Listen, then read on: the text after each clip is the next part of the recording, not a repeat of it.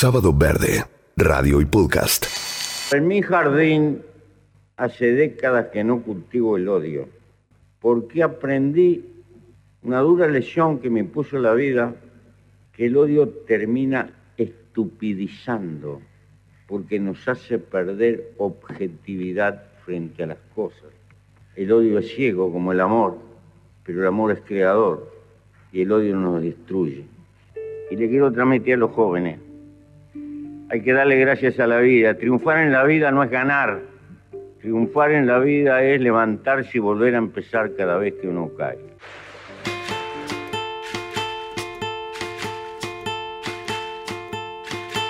En mi jardín hace décadas que no cultivo el odio.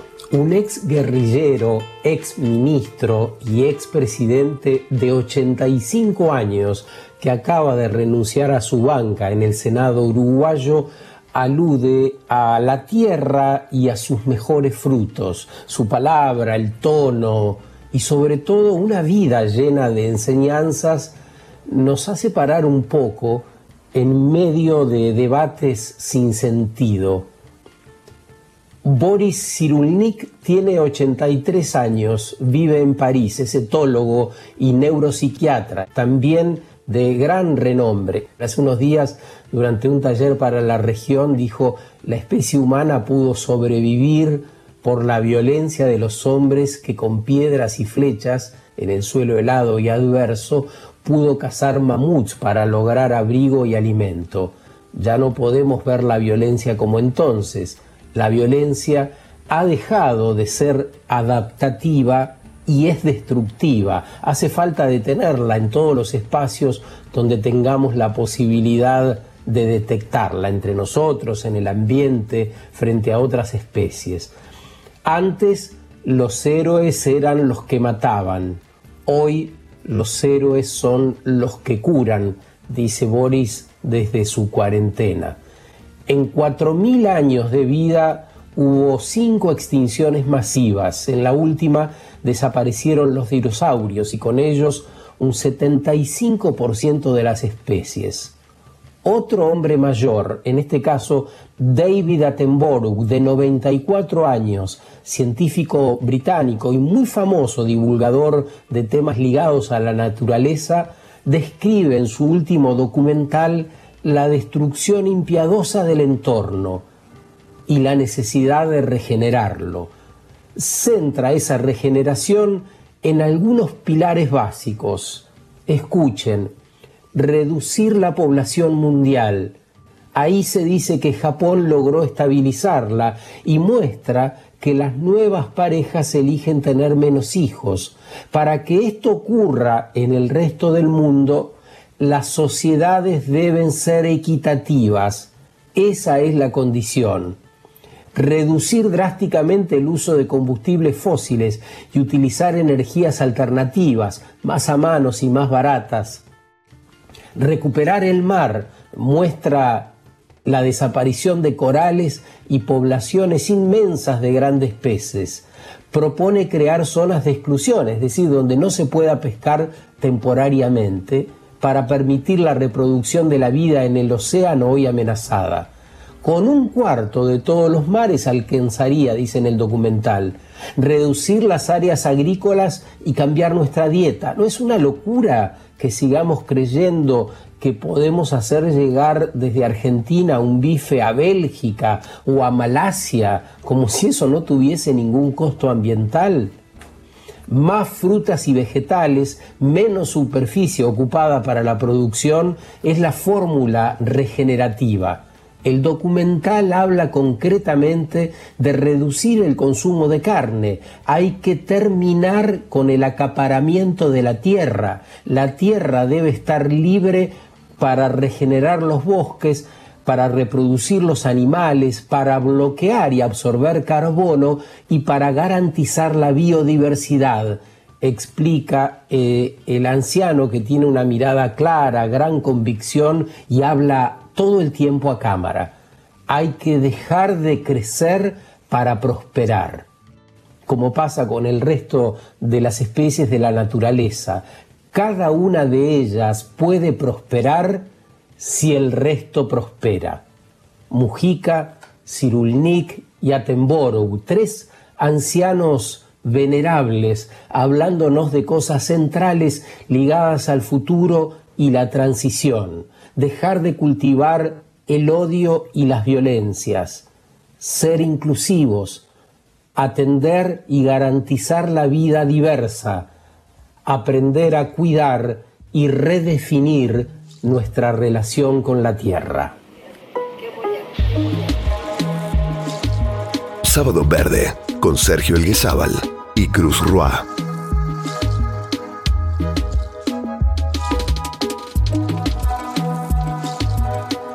Desde los más jóvenes a los más viejos en el mundo entero se alzan voces cada vez con mayor potencia sobre la necesidad de regenerar.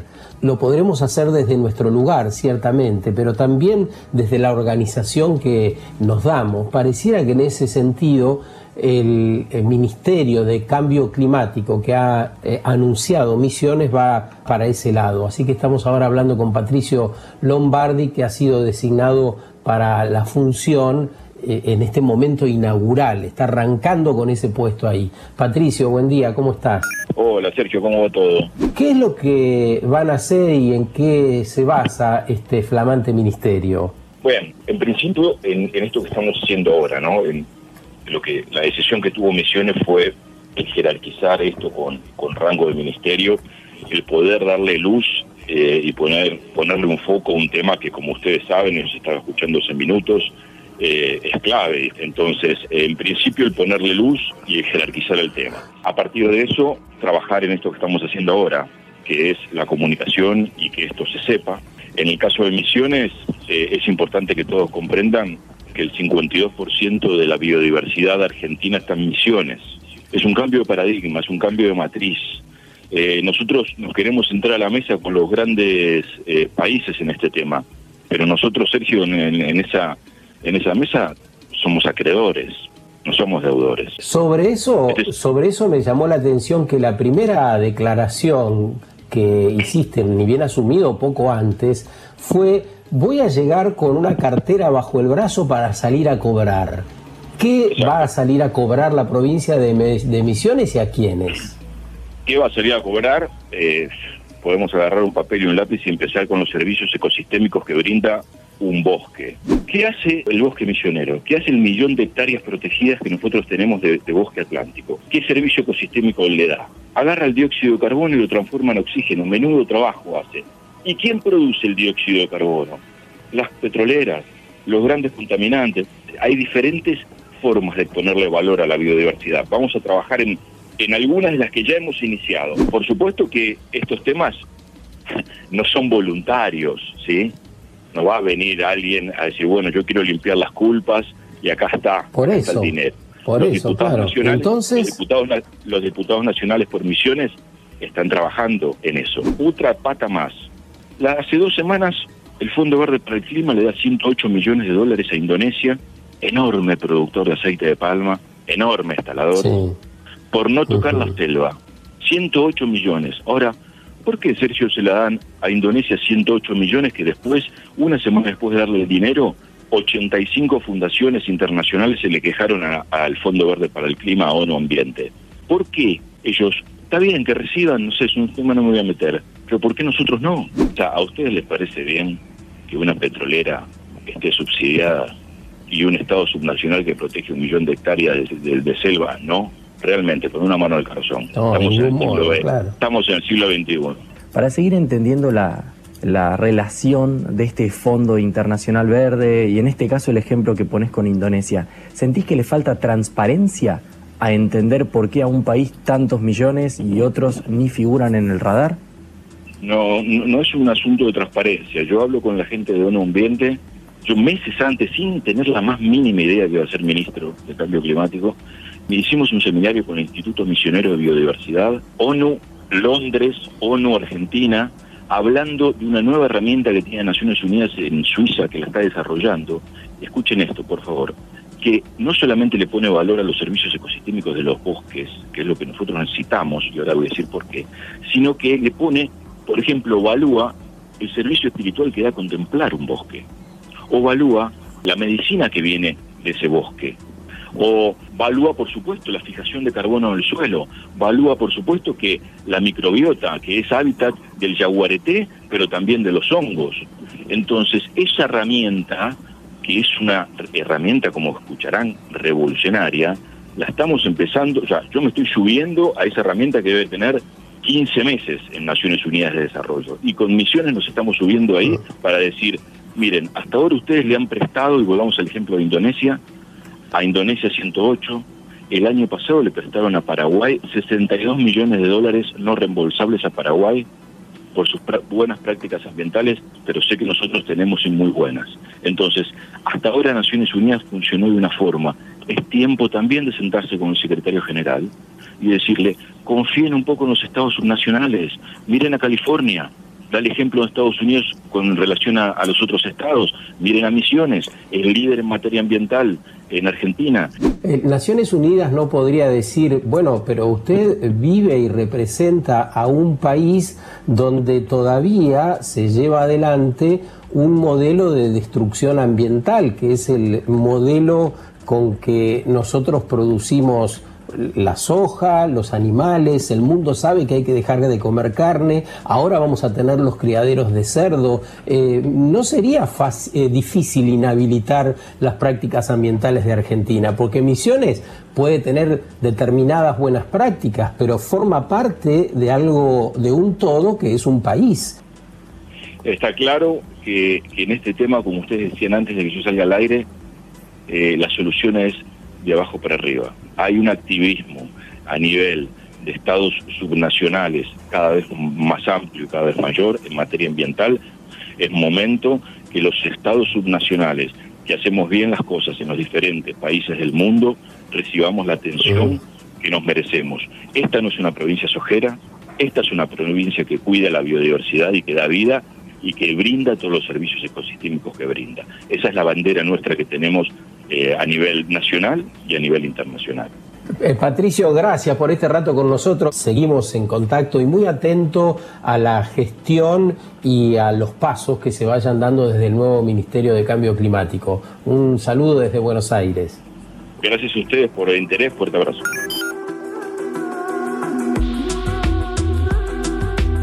Somos arroba sábado verde en todas las redes.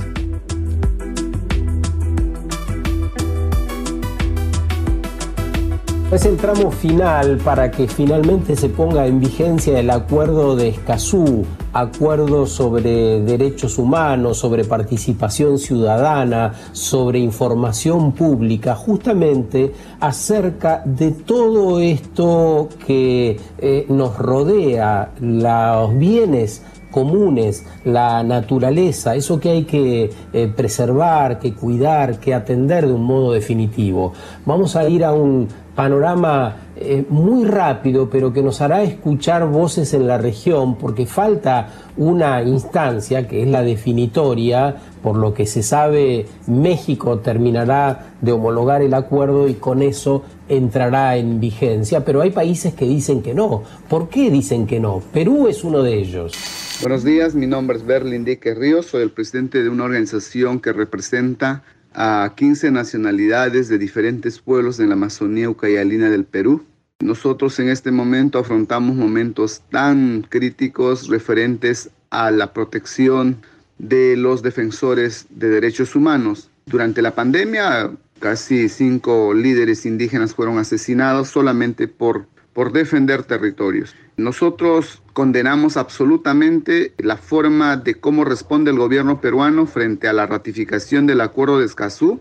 Como poblaciones indígenas, eh, nosotros vamos a seguir luchando para que este acuerdo se ratifique, porque creemos importante de que este acuerdo garantiza absolutamente primero la soberanía nacional, la libre participación de las poblaciones indígenas, asimismo protege a los protectores del medio ambiente y por eso es que no estamos de acuerdo con este archivamiento que hizo el Congreso.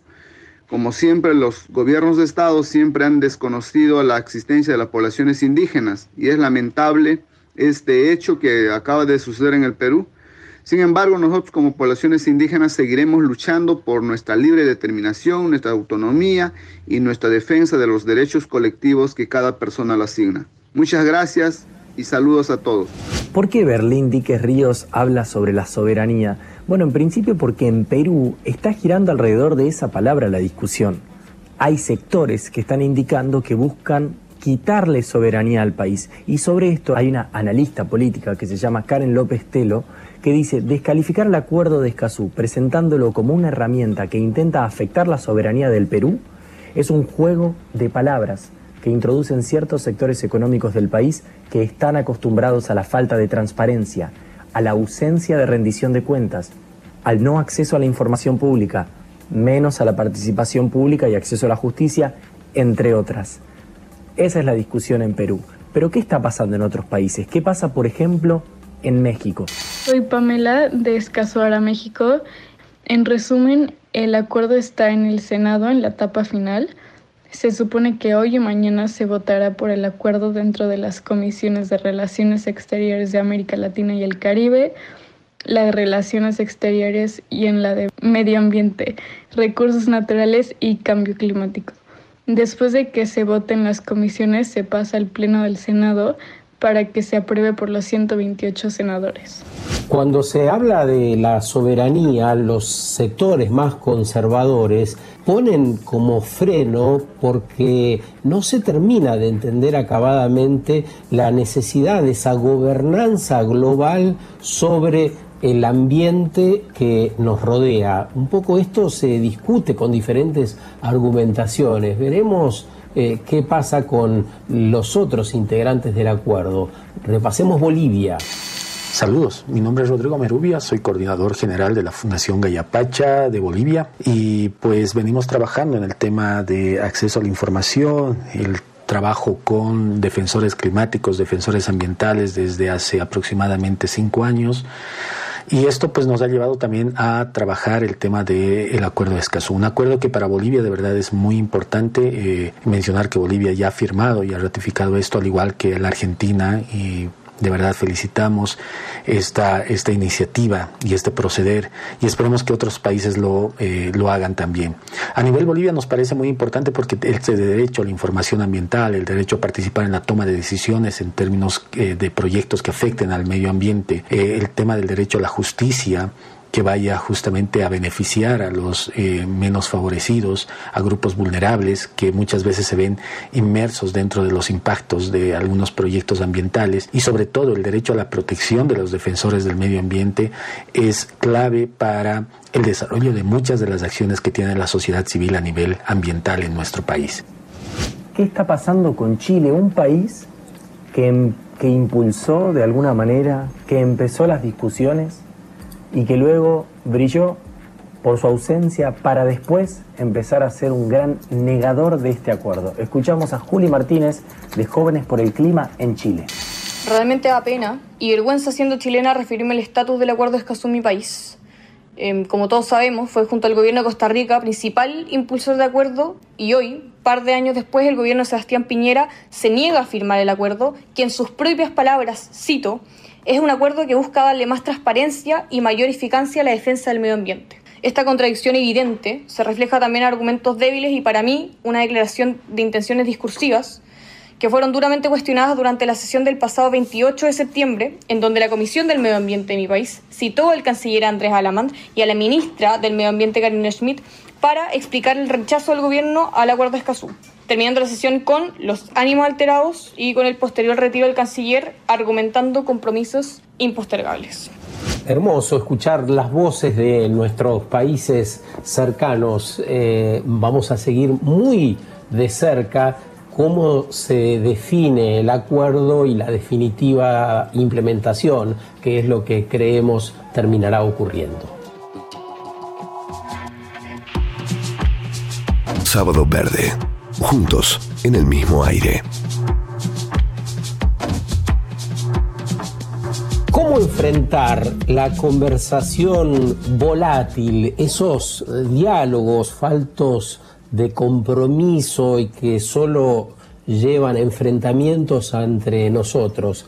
Nos parece que básicamente con información de calidad, por eso nos pareció tan importante el trabajo detallado que hicieron una serie de autores sobre el proyecto de las granjas para criar cerdos que luego serán vendidos a China. Estamos con uno de sus autores que se llama Inti Bonomo. Él es licenciado en Ciencias Ambientales. Inti, buen día. ¿Qué tal, Sergio? ¿Cómo estás? Sí, mira, ahí me, me da un poco de, gracia. Le dijiste granjas y yo sabes que al principio también le decía granjas. Y cuando nos fuimos metiendo en el tema, me di cuenta por qué el nombre era una factoría de cerdo y me di cuenta de la diferencia importantísima que hay. Pues estas no son granjitas de, cerdos. Esto no es aumentar la producción porcina. Lo primero que hay que, eh, que hay que aclarar es por ahí. Es que esto no son granjas, son edificios, son bloques de cemento repletos de cerdos hacinados con un montón de problemas éticos, porque no son chanchos dando vueltas por ahí felices, que bueno, sino que es una tortura de cemento, digamos, con un montón de problemas económicos, sociales, sanitarios y biofísicos, ¿no? Ambientales, en definitiva. Hay otro tema que es súper interesante de este lanzamiento, que es el nombre. 10 mitos. ¿Cuáles serían algunos de esos 10 mitos, digamos? Si pudiésemos enunciar, se me ocurre también la de puestos de empleo, que es otra que está en discusión. ¿Cuáles crees que son como los principales temas que hay que desmitificar? Buenísimo que, que hagas esa pregunta porque da un poco en el clavo. La idea de ponerle mitos y verdades fue justamente porque estos proyectos así vendidos como un paquete cerrado siempre se venden con algunas fantasías, ¿no? Con algunas promesas de basis, ¿no? Como, mm. no, pero esto va a traer dólares, esto va a traer trabajo, ¿no? Este, estos grandes mitos de los, de los que hablamos y que se repasan en el libro, ¿no? Esto es aumentar el valor agregado de la soja que ya tenemos, ¿no? Todos mitos que si vos los enunciás por, digamos, por ahí, eh, yo los compro, ¿no? Como, bueno, dólares en la situación macroeconómica que tenemos, vengan. Eh, trabajo con el desempleo que tenemos, venga. El tema es que cuando te pones a analizar un poquito eh, el trasfondo que hay, no hay nada que asegure eso, más bien lo contrario. Entonces nosotros eh, hicimos el trabajo este, ¿no? De, desmitificar que va a traer más empleo, de desmitificar que no tiene problemas ambientales, hicimos un exhaustivo análisis de los problemas de salud que hay adentro y afuera de estas megafactorías, el tema de los dólares y también en resaltar todos los costos ocultos que tiene esto, ¿no? Porque nosotros solemos hablar de lo que llega económicamente y el mercado solo te habla de divisas, pero con estos cerdos se van a ir toneladas y toneladas de nitrógeno, de fósforo, de agua, que al no tener un precio de mercado quedan invisibilizados. ¿sí? Entonces cuando nosotros terminemos de exportar esto no van a ser solo chanchos los que exportemos, van a ser riesgos sanitarios, ser toneladas de fósforo y de nitrógeno como te decía, litros y litros de agua. Ahora, en cuanto a las divisas, Inti, ¿qué es lo que debiéramos saber? Mira, en, en, el principio hay un planteo general, ¿no? Desde mi humilde posición, y esta es una visión personal, creo que Argentina tiene dos problemas fundamentales. Una es la increíble desigualdad que tiene y tenemos una concentración urbana espeluznante. Nosotros tenemos 92% de la población urbana. Entonces, todo lo que hagamos como país debería ir en el sentido de intentar revertir esa situación. Cuando vos traes estos mega emprendimientos con el afán legítimo de conseguir dólares que faltan, van precisamente a profundizar eso. ¿Por qué? Porque por un lado, la tecnología que van a tener estas megafactorías de cerdos no son las que tenemos acá. Entonces ahí, por ejemplo, vamos a necesitar dólares para importar las máquinas. Todo eso va a tener que venir de China. Eso por un lado. Por el otro lado, al ser tan capital intensivo, esto es como la soja. Vieron que la, soja eh, es muy rentable cuando tenés muchísima extensión de tierra, porque el capital que necesitas para entrar al juego eh, es como un casino de élite, ¿no? O sea, vos tenés que tener mucho, mucho dinero en el bolsillo para poder empezar a jugar una granjita de cerdo como las que tenemos acá, de los pequeños y medianos productores de cerdo, no necesitas ese capital gigantesco para entrar. Tampoco que puede entrar cualquiera, pero digamos, hay una diversificación productiva ahí. Con esto no, va a ser muy capital intensivo, va a tener que tener miles de millones de dólares para poder empezar estas producciones. Y ahí de vuelta, eh, seguimos concentrando la producción en lugar de desconcentrando la producción. Entonces ese es otro de los grandes problemas. Y el último, el último aspecto respecto de las divisas que es importante aclarar es que se decía, bueno, porque esto va a ser como la soja, pero en realidad es valor agregado a la cadena productiva. Primero que no sabemos, no hay nada que indique que la soja que ya producimos va a ir a los cerdos, digamos. La soja se coloca en el mercado, es una commodity, y si alguien la compra, la van a comprar, vamos a necesitar más soja, con, y esto va a venir con más deforestación, más quema de humedales, etcétera.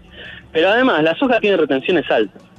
Entonces vos de alguna manera, de alguna manera, te asegurás que por lo menos es recaudatoria para el Estado cuando vos plantás soja, digamos, ¿no? O sea, eso va para el Estado, después se usa bien, se usa mal, es otra discusión. Pero con los cerdos no hay retenciones altas. Entonces son divisas que si es un enclave chino el que se instala, quizás sale como regalía después, digamos, ¿no? Entonces no, esos dólares que van a venir tampoco van a redundar en, un mayor, en una mayor capacidad del Estado de justamente revertir estas cuestiones productivas que habíamos hablado, de la desigualdad y demás. Inti, ¿qué lectura estás haciendo hoy de la agenda ambiental? ¿Cuáles sentís que son algunos temas que tienen que tener de nuestro seguimiento y profundización?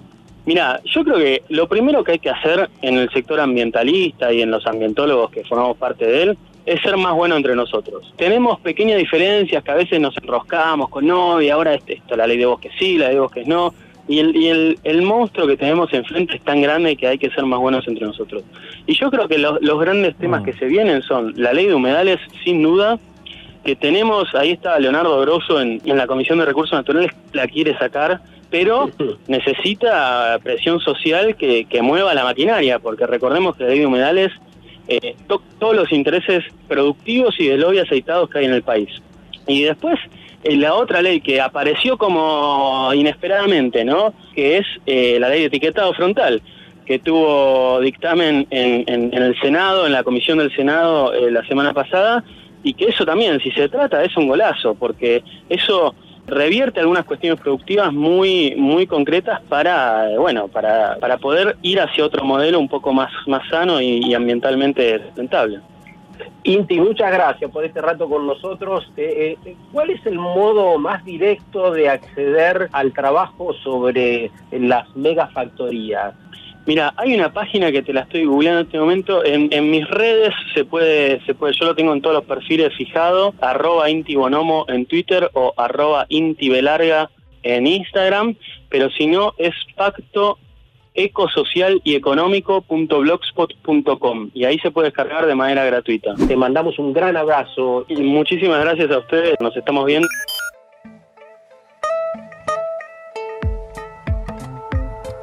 Sábado Verde 2020. ¿Por qué hace falta estar redespiertos?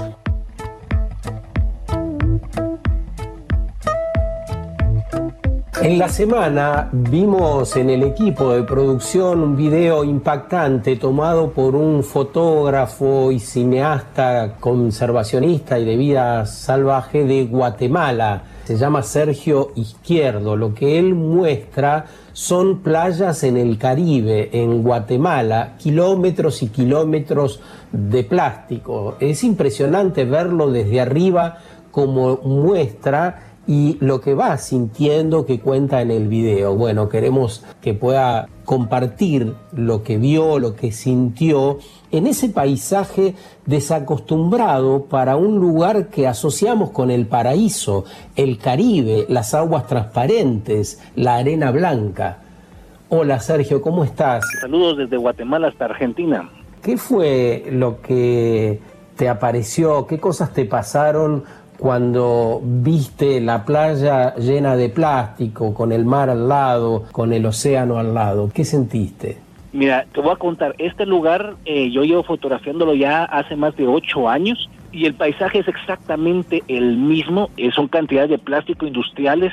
Yo tuve la oportunidad de ir a un velero a una, expedición de, un velero de Bermuda a Islandia para ver la cantidad de microplásticos que flotaban en los océanos. Y es increíble porque no solo miden la cantidad de plásticos, pero el plástico con el sol se fotodegrada, no se biodegrada, sino que se fotodegrada, es como que se va tostando y se va quebrando en pequeños pedacitos que son microplásticos y se los van alimentando los peces. Y sacamos muestras cada 50 millas náuticas y no importando si estamos cerca de Bermudas o cerca del Círculo Ático o a 4.000 kilómetros de la costa de Canadá, siempre encontramos. Hablemos de Guatemala y esa franja que relevaste en el video, porque nos resulta cercana. ¿De dónde vienen esos plásticos? ¿Quiénes los producen? ¿Por qué están eh, agolpados en la playa? Respecto a esto, mira, fíjate que este, el plástico eh, al final viaja por los ríos, cuando llueve se lava hacia los ríos, hacia los lagos. Hay un río que se llama Río Motagua, que es el que jala al final la contaminación de 90 municipios de Guatemala, incluyendo la ciudad principal, el basurero principal, salen unos desagües que lavan también el basurero que jala toda esta basura y se va hacia el Caribe. Pero no solo Guatemala, o sea, es cualquier río de, Centroamérica, es cualquier río del mundo. Como Honduras quiere demandar a Guatemala por toda esa contaminación que le envía, realmente también mm. Honduras hace una gran parte eh, de, su país hacia el Mar Caribe. O sea, el Mar Caribe yo no he visto pero eso porque tienen basurales a cielo abierto, Sergio. De cielo abierto, son basureros de cielo abierto, digamos ahí también aquí, por lo menos en, en Centroamérica hay muchos basureros clandestinos, se llaman esos que, que están las casas y de repente hay barrancos, entonces en la, calle terminan el barranco y ahí en la calle van a verter, verter toda la basura también, aunque lo, lo, trates o no lo trates, o sea, lo, lo llevas al basurero municipal que supuestamente lo están tratando, enterrando y todo eso, igual va a encontrar su camino de alguna forma para poder llegar. El gobierno de Guatemala Guatemala está planteando pararlos con el con las biobardas se llama. Biobardas son unas como redes donde ponen envases de plástico en medio que ponen de extremo a extremo de un río, de, orilla a orilla, y entonces todo lo que va en la superficie pues lo va mm. parando y lo recolectan y se lo llevan. Pero realmente eso no funciona por muchísimas razones. Una es que cuando viene la, la, gran cantidad de volumen de agua, pasa como que fuera un túmulo, como un tope, no sé cómo le dicen ustedes allá, pasa de largo la cantidad de fuerza que tiene y cuando viene esa gran volumen es cuando lleva la mayor cantidad de basura. Salió a, unas tomas ahorita hace poco de unos manatíes muertos. Es impresionante lo que hay. Después de esa expedición que les había comentado, hice mi propia organización ambiental, porque por lo menos aquí en Guatemala el 90% de las organizaciones ambientales obtienen fondos de las industrias embotelladoras de plástico. Entonces no mm. pueden hablar del rechazo del plástico, sino que tienen que fomentar el reciclaje y de una botella de plástico no puede reciclarlo a otra botella de plástico. Usas el 5, el 7, el 10%, todo lo más es reciclado. Más del 90% del plástico jamás ha sido reciclado en el mundo. Entonces he hecho varios videos y fotografías, pero nunca había hecho un video donde yo saldría. Y entonces cuando saqué ese video, ese video se viralizó, pero impresionantemente cruzó las fronteras, porque normalmente se viraliza en Guatemala, pero de repente yo tenía una, una persona que no conocía en Colombia y me mandaron screenshots de, su, de sus WhatsApp y me decían, lo he recibido 20 veces. Luego una persona en República Dominicana, oye chico, he recibido cinco veces este video. En Argentina se ha viralizado por toda Latinoamérica y al final, eh, pues obviamente eso para mí es importante porque llega el mensaje para generar conciencia y cambios a personas que por lo general no les importa el medio ambiente, ¿verdad? O sea, es la idea mía, no es normalmente los documentales están hechos de ambientalistas para ambientalistas y mi objetivo es crear documentales de ambientalistas para gente que, que miran las Kardashians, que miran a Messi, que miran, o sea, que están ocupados en las redes sociales viendo otra cosa. Un poco la conclusión también de, de tus trabajos y de lo que mostrás eh, nos lleva a pensar que necesitamos consumir menos, necesitamos consumir de otro modo. Eso es lo que nos deja, así que nos vamos a quedar con esa idea. Sergio, un gran abrazo y gracias por el aporte, ¿no? Muchas gracias, abrazos allá en Argentina, muchas gracias por la llamada. Si no escuchas al planeta, nos escucharás a nosotros. Activar, activar y activar. Esa es nuestra conversación. Sábado Verde, radio y podcast.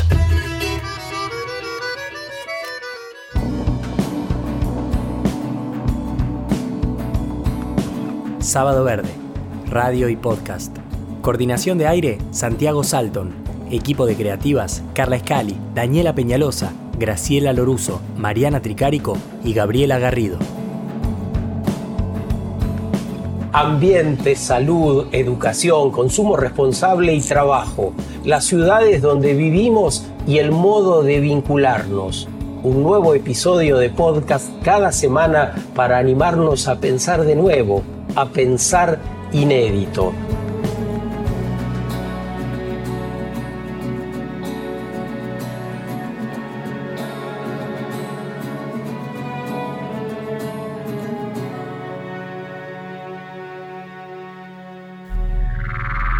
Producción de Alien Audio Labs. Alien.audio.labs.